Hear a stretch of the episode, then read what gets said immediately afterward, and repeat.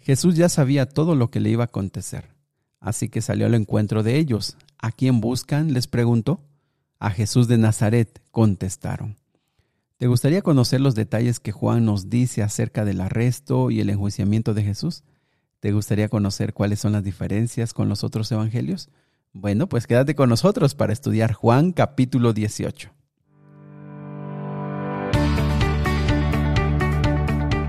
Nuevamente bienvenidos amigos y amigas que están perseverando, están disciplinados y esforzándose para que juntos estudiemos todo el Nuevo Testamento. Gracias porque seguimos aquí y bueno, te invito para que tomes tu Biblia, para que juntos conozcamos Juan capítulo 18. Recuerda compartirlo, recuerda invitar a alguien más a sumarse a este proyecto. Recuerda que también nos encuentras en Spotify, en Amazon, en Google Podcast, en Apple Podcast como Daniel Morales Díaz. Así que vamos a comenzar Juan capítulo número 18. Te lo voy a leer en la nueva traducción viviente. Después de decir estas cosas, Jesús cruzó el valle de Cedrón con sus discípulos y entró en un huerto de olivos. Judas, el traidor, conocía ese lugar porque Jesús solía reunirse allí con sus discípulos. Los principales sacerdotes y los fariseos le habían dado a Judas un grupo de soldados romanos y guardias del templo para que lo acompañara. Llegaron al huerto de olivos con antorchas encendidas, linternas y armas. Jesús ya sabía todo lo que le iba a suceder, así que salió al encuentro de ellos. Eh, Juan no menciona la oración que otros, los otros evangelios mencionan. Juan menciona ya directamente que Jesús salió al encuentro de ellos y sabía lo que le iba a suceder. Ahí está la grandeza, amigos. Ahí está la grandeza, la bondad, la misericordia de Jesús, porque Él con su poder pudo haber evitado todo esto, pudo haber acabado con todo esto, y sin embargo, sabiendo cada detalle que le iba a acontecer, él fue voluntariamente y mansamente a cumplir el propósito que se tenía de su vida, que sería morir por nosotros. Pero los discípulos no lo entendían. Ellos reaccionaban ante las circunstancias. Ellos solamente eran presa de las situaciones que estaban pasando, pero Jesús no fue presa. Jesús caminó de acuerdo al plan que se tenía, lo fue cumpliendo y fue haciendo parte por parte lo que tenía que pasar. Versículo número 5 dice que cuando Jesús dijo yo soy, eh, versículo, eh, estaba Judas también con ellos, versículo 6, cuando Jesús dijo yo soy, todos retrocedieron y cayeron al suelo. Miren, solamente con esta expresión yo soy, es una expresión que está en el Antiguo Testamento y en el Nuevo, que habla de la divinidad, habla de Dios mismo. Solo Dios puede decir esa expresión yo soy. Y, está tan cargada de poder en el sentido de que lo describe a, Dios que ellos cayeron por, por esa expresión que Jesús dijo. Y entonces, versículo 7, una vez más les preguntó a quién buscan. Y nuevamente ellos contestaron, a Jesús de Nazaret. Ya les dije, yo soy, dijo Jesús, yo soy la persona que ustedes buscan, dejen que los demás se vayan. Nadie más dice esto, solamente Juan dice que Jesús se interesó. ¿Por qué? Porque el versículo 9 lo hizo para que se cumplieran sus palabras, no perdí ni a uno solo de los que me diste. Vean que Jesús aquí está defendiendo, protegiendo y cuidando a sus discípulos. Esta expresión no se encuentra en los otros evangelios.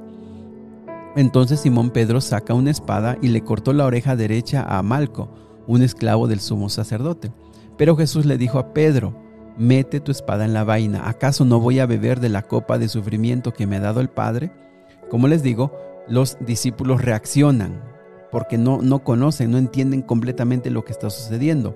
Pero Jesús sabe que lo que está aconteciendo es parte del plan que Él tiene para entregar su vida por nosotros. Versículo 12. Así que los soldados, el oficial que los comandaba y los guardias del templo arrestaron a Jesús y lo ataron. Primero lo llevaron ante Anás, ya que era suegro de Caifás, quien era sumo sacerdote en ese momento. El sumo sacerdote era Caifás, pero eh, recuerden que eh, los sumos sacerdotes eran el jefe principal de sacerdotes y duraban toda la vida, pero los romanos habían estado ellos cambiando los sumos sacerdotes, que eran básicamente la autoridad religiosa, los cambiaban a su antojo y entonces quien al inicio era, eh, o que estaba vivo todavía, era Anás, el sumo sacerdote, y él era como reconocido como el líder, realmente líder, realmente el sumo sacerdote. Aunque su yerno Caifás estaba, realmente a quien lo reconocían era Anás, por eso está este juego de, ante quién lo llevaron. Y desde ahí está mal porque no lo podían enjuiciar a Jesús en la casa de una persona y por supuesto a esas horas de la noche, no lo podían enjuiciar. Por eso aquí... Em, estaba, había un, error en el proceso que se le hizo a Jesús. Pero lo que aquí vemos era la urgencia de ellos por enjuiciar y llevar a la muerte a Jesús. Versículo 14. Caifás era el que les había dicho a los otros líderes eh, judíos, es mejor que muera un solo hombre por el pueblo. Versículo 15. Simón Pedro y otros discípulos siguieron a Jesús. Ese otro discípulo conocía al sumo sacerdote, así que le permitieron entrar a Jesús al patio del sumo sacerdote. Se entiende que Juan y Pedro fueron los que siguieron a Jesús. Pedro tuvo que quedarse afuera junto a la puerta. Entonces el discípulo que conocía al sumo sacerdote habló con la habló con la mujer que cuidaba la puerta y ella dejó entrar a Pedro. La mujer le preguntó a Pedro, ¿no eres tú también uno de los discípulos de ese hombre? No, le contestó Pedro, no lo soy. Como hacía frío, los sirvientes de la casa y los guardias habían hecho una fogata con carbón.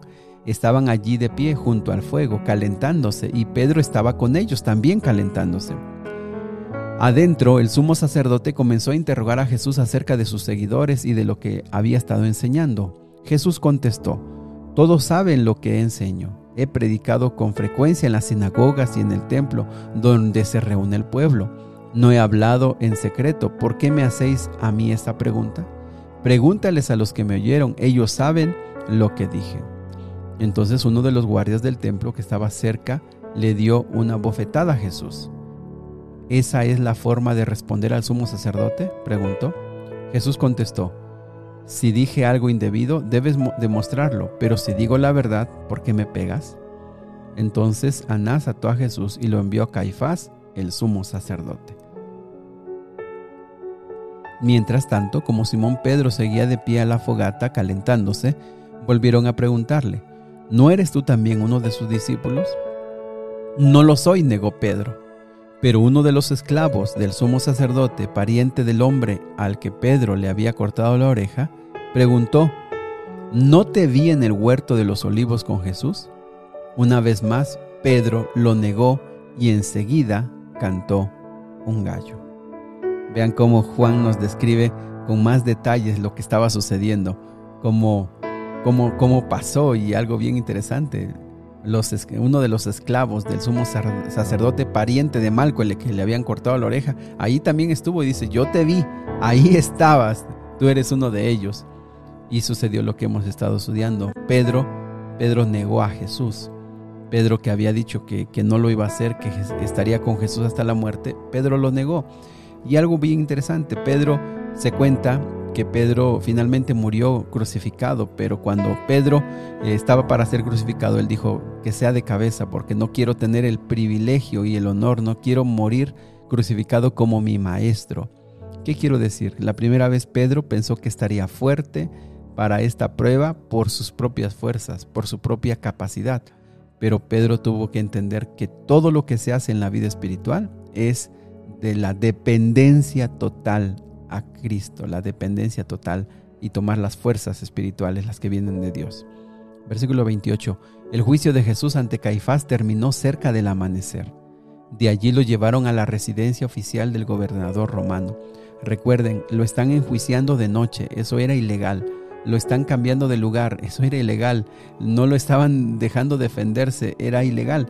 El proceso de Jesús fue ilegal por eso cuando está amaneciendo lo llevan a la casa del oficial del gobernador, a la casa del gobernador, para que él como romano autorice ya que, él, que le den muerte a Cristo Jesús.